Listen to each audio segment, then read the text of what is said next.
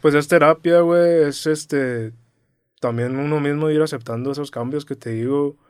Eh, no sé, cómo pues sí, aceptarlo, güey. Dices, pues ya, chingue su madre, a ver. Como el luto, el la primera fase es negación y después ya lo aceptas. Y Exacto, es como ir ya a aceptar que cambiaste, a ver qué pasa.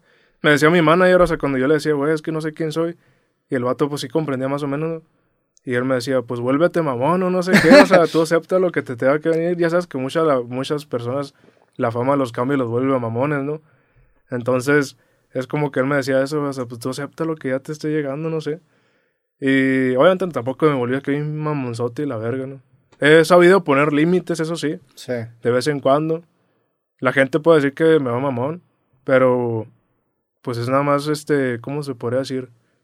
No, hay una diferencia entre tener una audiencia y que la audiencia te tenga a ti, güey. O sea, por ejemplo, no sé, que me estén tocando la, la puerta de mi casa, güey, ya me ha pasado. Y he tenido que publicar, eh, pues no estén chingando, o sea. Sí, no, no mames, claro. A mí me da ansiedad social ese pedo. Y, la última vez que pasó, que estaban unos morrillos ahí toque, toque mi puerta. La... Sí, la abrió mi morrilla, güey. Mi, mi novia le abrió la, la, puerta dos veces. Dice que vendían cosas y no sé qué. Y a la segunda ya dijeron, oye, tú eres la novia de Kevin Carr. Y ya pues la subo que sí, sí no, que no, Eso, no mames. Ajá. Y aún así, este. Ya pues se fueron. Y aún así toda la tarde toque y toque la puerta hasta que. Porque querían que saliera yo. Pero neta, desde que ponle 3 de la tarde hasta que anocheció, güey, estuvieron ahí toque y toque la puerta, güey, se ponían con una guitarra a cantar mis canciones. Yo sé que la gente no lo hace con malas, o sea, malas intenciones y te idealizan de una forma en la que piensan que vas a salir como en Disney, ¿no? Acá de que un superhéroe, acá de, hola, ¿cómo estás, pequeñito? Y no sé qué. Sí, sí, sí. Pero la verdad es que te sientes muy incómodo, al menos a mí me pasa, no sé si los demás artistas. claro, cualquier persona que hay una, una persona tocando la puerta y cantando canciones para su casa se Te sientes muy invadido, muy, este, como si fueras un, pues decía Nathaniel Cano, como si fueras un objeto, ¿no? Sí. eh, como si no fueras un humano. Y me acuerdo que yo me quedé ahí en mi cama, este con mucha ansiedad, güey, en serio, una ansiedad que hasta me hacía temblar porque no se iban los morrillos y no, me, me quedé muy bloqueado. Mucha gente dirá, ¿por qué no saliste? Y no sé qué. Es que con una, si sales, güey, si tú sales y, y aceptas ese pedo de que si tómense fotos, van a llegar más, güey. O sea, van, ellos van a, a, ir a decirle a sus compías, oye, pues que Kevin Carr vive acá y que si nos aceptó una foto, voy a pedirle tú también. Sí, no, no. Y eso es un constante. Eso me pasó en una vivienda en la que yo tuve antes de esa vivienda. O sea, fue como que aceptar que, que sí se tomaron fotos conmigo y constantemente fue un, eh, pues una cosa, güey, o sea, salía, salía de la casa y medio mundo gritándome, Kevin, Kevin, no sé qué, y una foto. Todo el tiempo, güey. Todo el tiempo. No mames. Y fue muchos esos, esos, esos problemas que me llegaron a poner límites de que, no, pues es que... Y todavía me faltan muchos límites por poner, güey.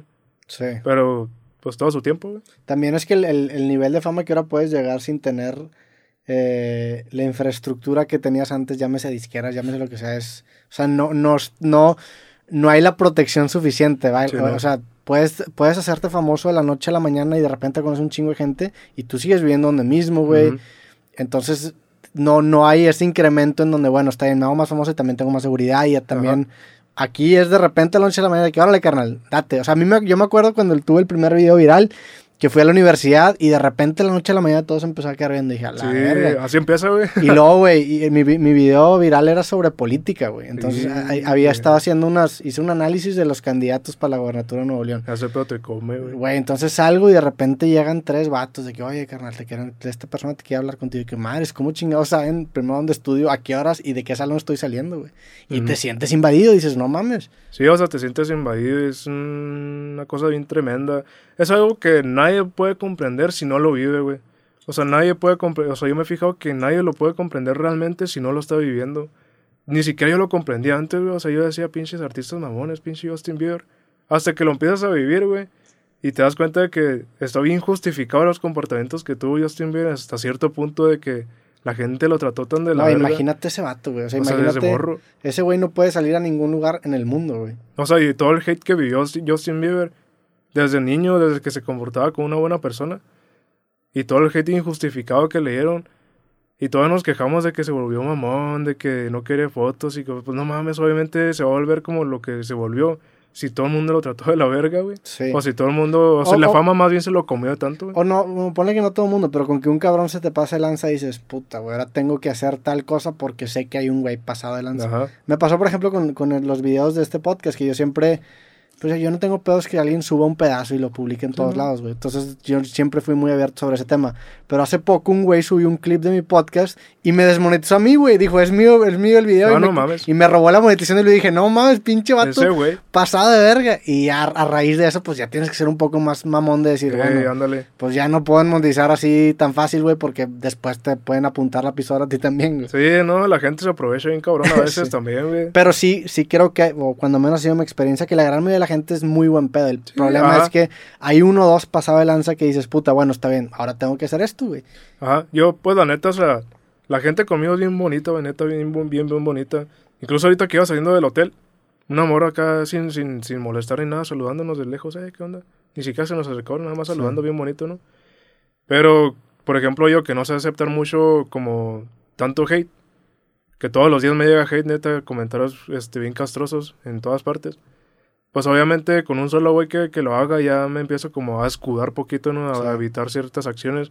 Ya no, casi, por ejemplo, ya casi no me meto a ver mensajes de personas que responden mis stories.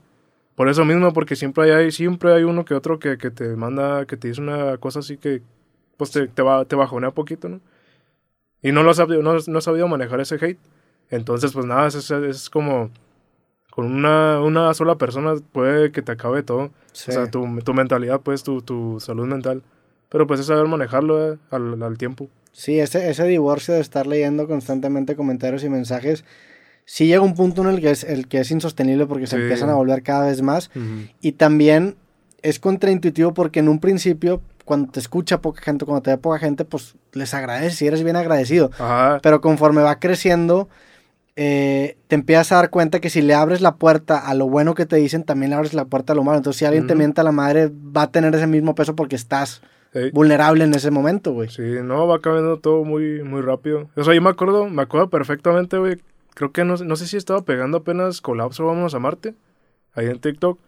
Cuando me di cuenta de que los mensajes empezaron a cambiar de, eh, qué bonita música, sigue así, qué chingón lo que haces y no sé qué. Empezaron a cambiar de esos a todos los días y todo el día, güey, un chingo de gente pidiéndote favores. De que un saludo, una firma, dinero y no sé qué. Así de que como que es un cambio bien, bien, bien Sí, raro, sí. ¿no? Y ya es cuando empiezas a decir, no, ah, pues todo el mundo pidiéndome favores, está cabrón. Sí. Ta- también cuando te vuelves popular, hay mucha gente que está en contra del sistema. O sea, hay gente que es contracultura. Ah, sí, no mames. Y, y dentro de su identidad está odiar a lo que se vuelve popular. Entonces te llegan haters de cajón, güey. De macizo, sí. Sí.